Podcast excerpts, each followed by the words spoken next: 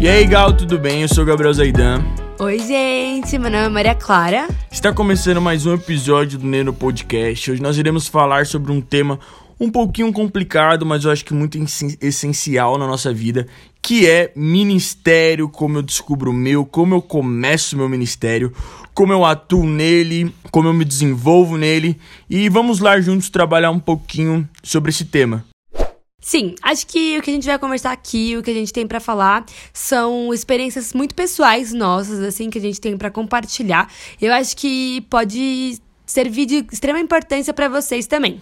É, com, com pouca idade, eu não sei se, se a gente tem tanta experiência para falar, mas eu acho que é um tema muito legal e seria legal a gente começar falando o que, que é ministério e tudo mais, e como eu descubro ele, o que aí entra a questão do chamado, e é muito bom é, eu sempre frisar que eu e a Má nisso nós aprendemos diferente.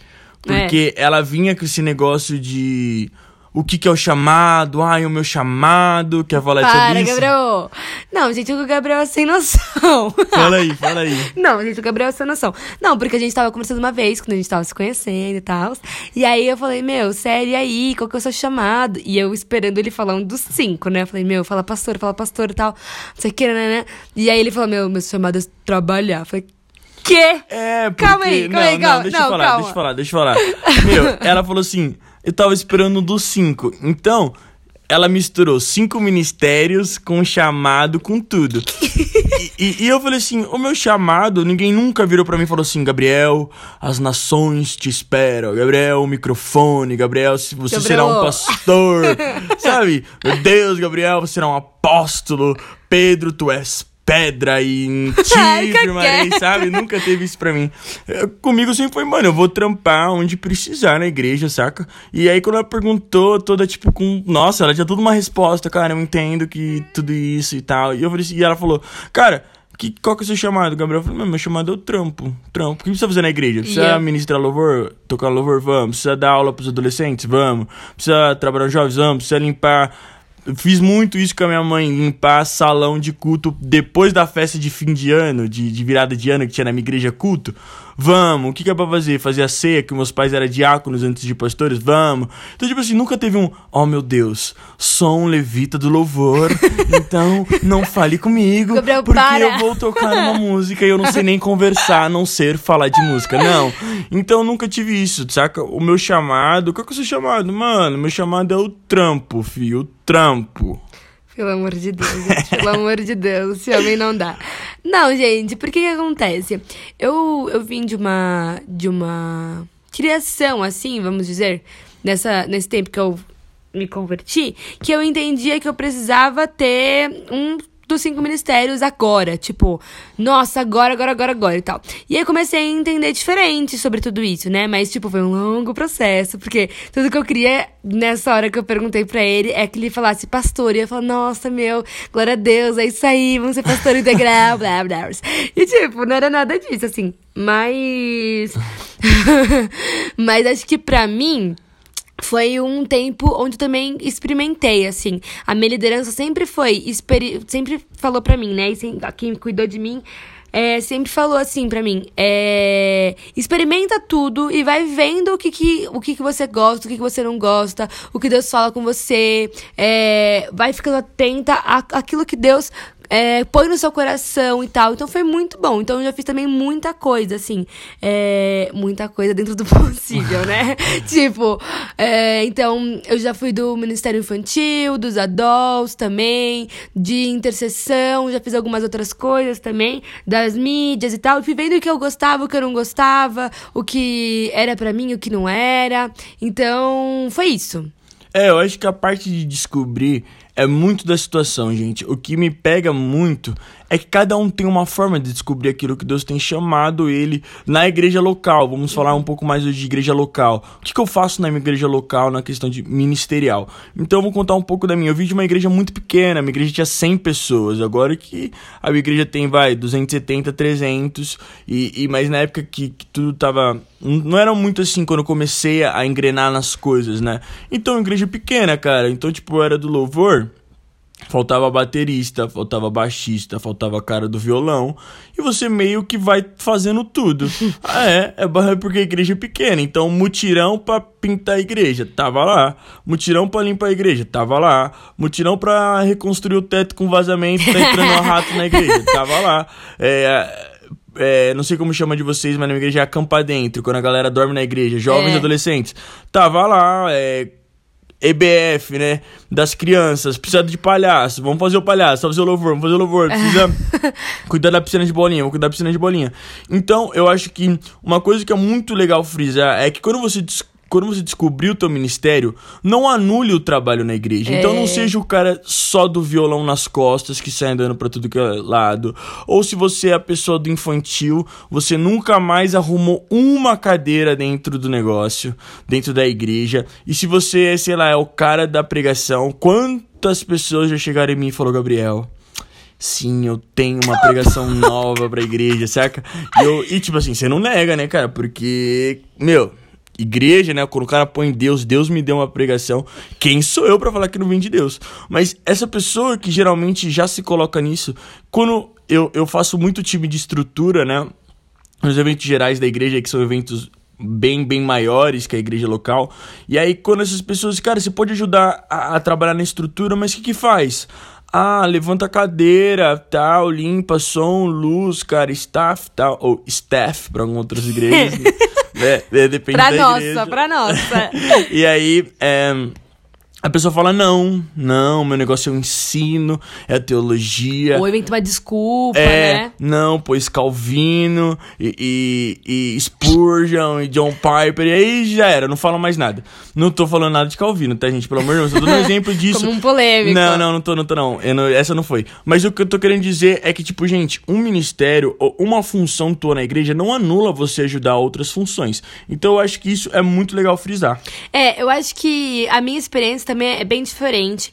Porque, como eu já disse, eu experimentei várias coisas, assim. Mas acho que no meio disso tudo, o que Deus falou muito comigo é que existem, existem tempos certos para todas as coisas. E aí Deus falou muito comigo sobre a vida de Davi, assim, que ele realmente foi um rei, tipo mas ele teve que passar por um tempo de ser pastor de ovelhas. Então, se hoje você tem uma palavra de Deus para ir para as nações, para fazer não sei o que, não sei o que, ou ser o pastor presidente da sua igreja, ou qualquer outra coisa, Faça hoje o que tá nas suas mãos, sabe? Faça bem feito e faça com excelência. E algo que eu e o Gabi a gente sempre conversa é que fazer com excelência não é fazer o perfeito, mas é dar o seu melhor, sabe? Se você for professora do cultinho, que você seja a melhor professora do cultinho. Se você for líder de adults, que você seja a melhor líder de adults, sabe? Faça com aquilo que esteja nas suas mãos multiplicar, sabe? Multiplicar. E eu acho que a experiência que eu tive, é, muitos momentos eu errei, assim, errei feio, mas muitos momentos eu acertei, sabe? Eu entendo hoje que foi muito importante para mim. Eu lembro de uma situação só que aconteceu ano passado, que eu e o Gabi a gente participou de uma conferência, até que a gente compartilhou aqui da nossa igreja, que a gente montou e tudo mais. E eu lembro que a conferência foi enorme, foi maravilhosa, a gente amou, tipo, Deus falou muito, foi um mover na nossa igreja real, assim. E aí no dia seguinte, é, não tinha ninguém para limpar a igreja, e o culto era às seis da tarde. E avisaram pra gente duas da tarde que a gente precisava arrumar tudo. E, era, e a minha igreja, foi na minha igreja, né? A minha igreja é enorme, assim, e assim, era impossível. E tinha eu, Gabriel e mais duas pessoas para limpar a igreja. E isso nunca tinha acontecido comigo, porque não, assim, não uma era... famosinha, né? chega, ora, entrega uma palavra, é. cura, mas carregar a cadeira nunca. Gente, essa era eu.